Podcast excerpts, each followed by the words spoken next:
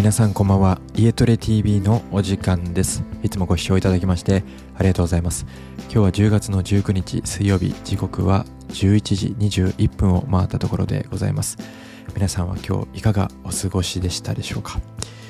えー、私はですね今日は、えー、また朝ランニングをしましてでその後仕事に向かったわけですけれどやはり朝ですねランニングをすると、まあ、非常にあの心も体もすっきりするなという、えー、感覚に最近あの浸っております。まあもともと運動を朝するというのはあの脳にいいということは分かっていたんですが実際にまたあの体を動かしてみるとやはり頭がすっきりしたりとか、まあ、体がねすっきりして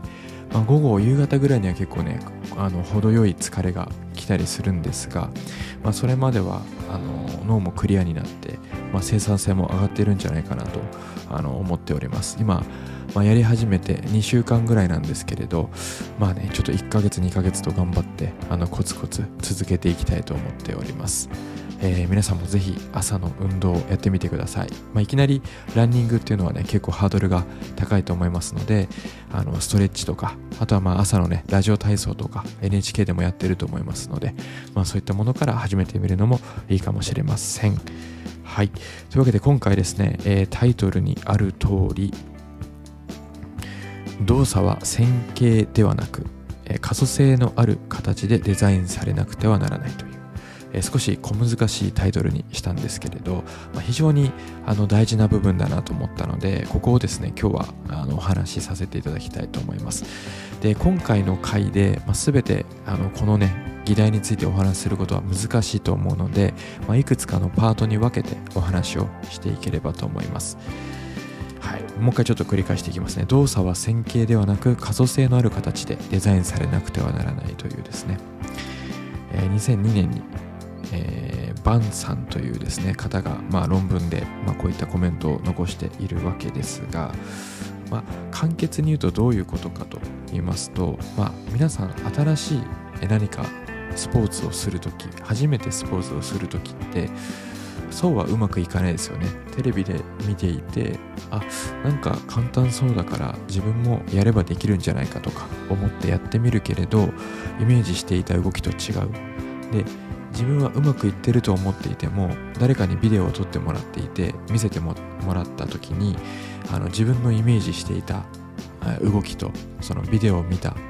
えー、映像の動きと、まあ、全然違ったと。ギャップがあると、まあ、そういったことはねあのただ起こります。ありますよねそういったこと。僕も実際にあの野球を初めてあの習い始めてやった時に自分のスイングこういけてるだろうと思ってで家族に、まビデオを撮ってもらって見せてもらったところ、まあ、全然いけてないスイングだったんですよね。だからなんかそういうあたりがですねやはり動作の習得っていうのはまあ容易ではないな簡単ではないなというところがわかるわけですが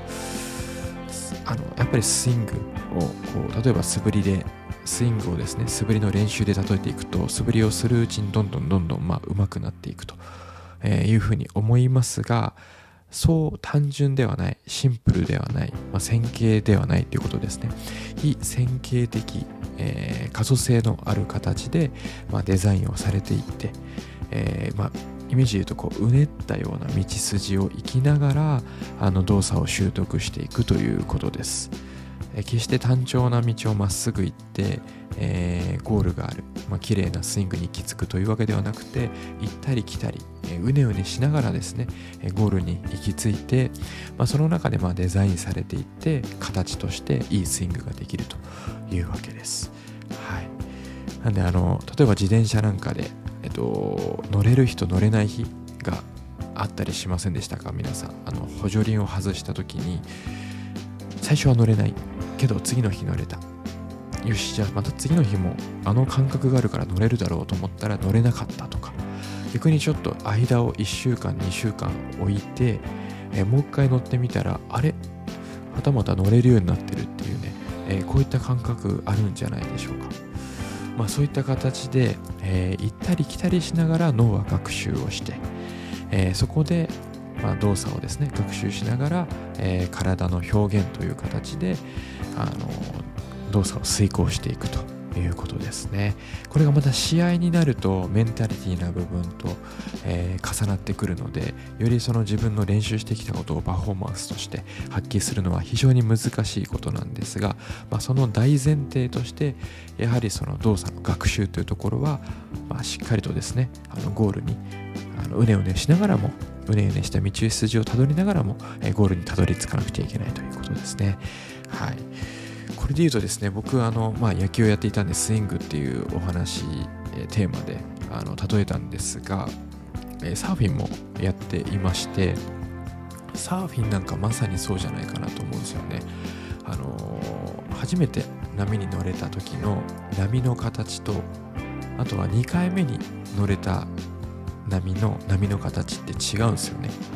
よくサーフィンやってる人は一つとして同じ波はないというふうに言うんですがまさにその通りであの同じ形ではないんですよね波って同じ形だったら多分1回乗って少し感覚をつかめばあここでテイクオフをすれば、えー、乗れるとか、えー、この位置にこう板をね向ければあのライディングできるとかっていうイメージができるんですがその都度その都度波の形って違うので非常にあの難しいスポーツです。ただですね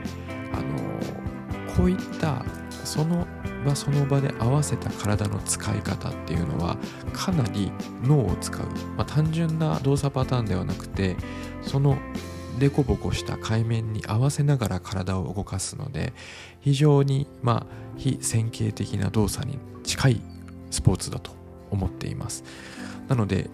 それこそいろいろなね、えー、サッカーとか野球とかラグビーとか、えー、スイングスポーツですね、え、テニスとか卓球とかされてる方なんかは、まあ、こういったサーフィンなんかをねしていただくとあの予測できない動きに適応していくっていうスキルをつかむことができるので野球でもありますよね。あのかなりこう鋭いスライダーがこうグーってきてでこの位置でボールをあの叩けば当たるだろうと思ったら一気にこうストーンと落ちてあのスライダーと見せかけて実はスプリットだったとか、えものすごい鋭いフォークだったとか、えそういったことありますね。そこにこう適応できるかどうかっていうのがやっぱりバッターとしての使命だと思うんですけど、まあ、サーフィンもそういったね適応能力っていうところを鍛えることができるのでなんかこう反応が悪いとか、え適応になかなかこううまく適応できないっていう風な形で悩んでる方なんかはあのサーフィン非常におすすめじゃないかなと思っています。はい、というわけで今日はあのかなりシンプルな形で一応お伝えしたつもりなんですが、えー、動作学習動作パターンについてお話をさせていただきました最後ちょっとまとめていきますと、え、動作というものは線形的なものまっすぐな道筋の先にゴールがあるのではなくて動作を学習する上では、え、うねうねとしたえー、道筋をですねたどっていく先に、え、動作学習のゴールがあるということになります。はい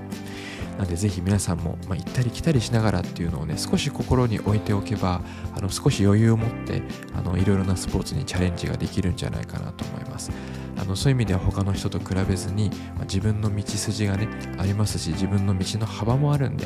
あの自分のペースでコツコツと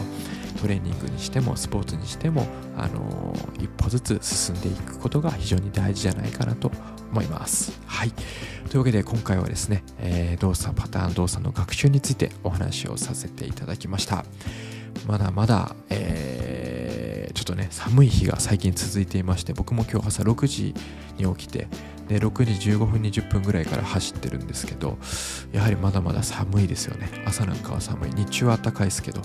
朝は寒いんで朝と夜皆さん風邪ひかないように暖かい格好で、えー、お出かけください。そして睡眠ください。それでは皆さんまたお会いしましょう。さようなら。一ついいですか？えっ、ー、とこのポッドキャスト、えー、月水そして木曜日に配信をしていきたいと思っています。そういった形で皆さん月水木ポッドキャストお楽しみください。土日はお休みです。また来週の月曜日お会いしましょう。さようなら。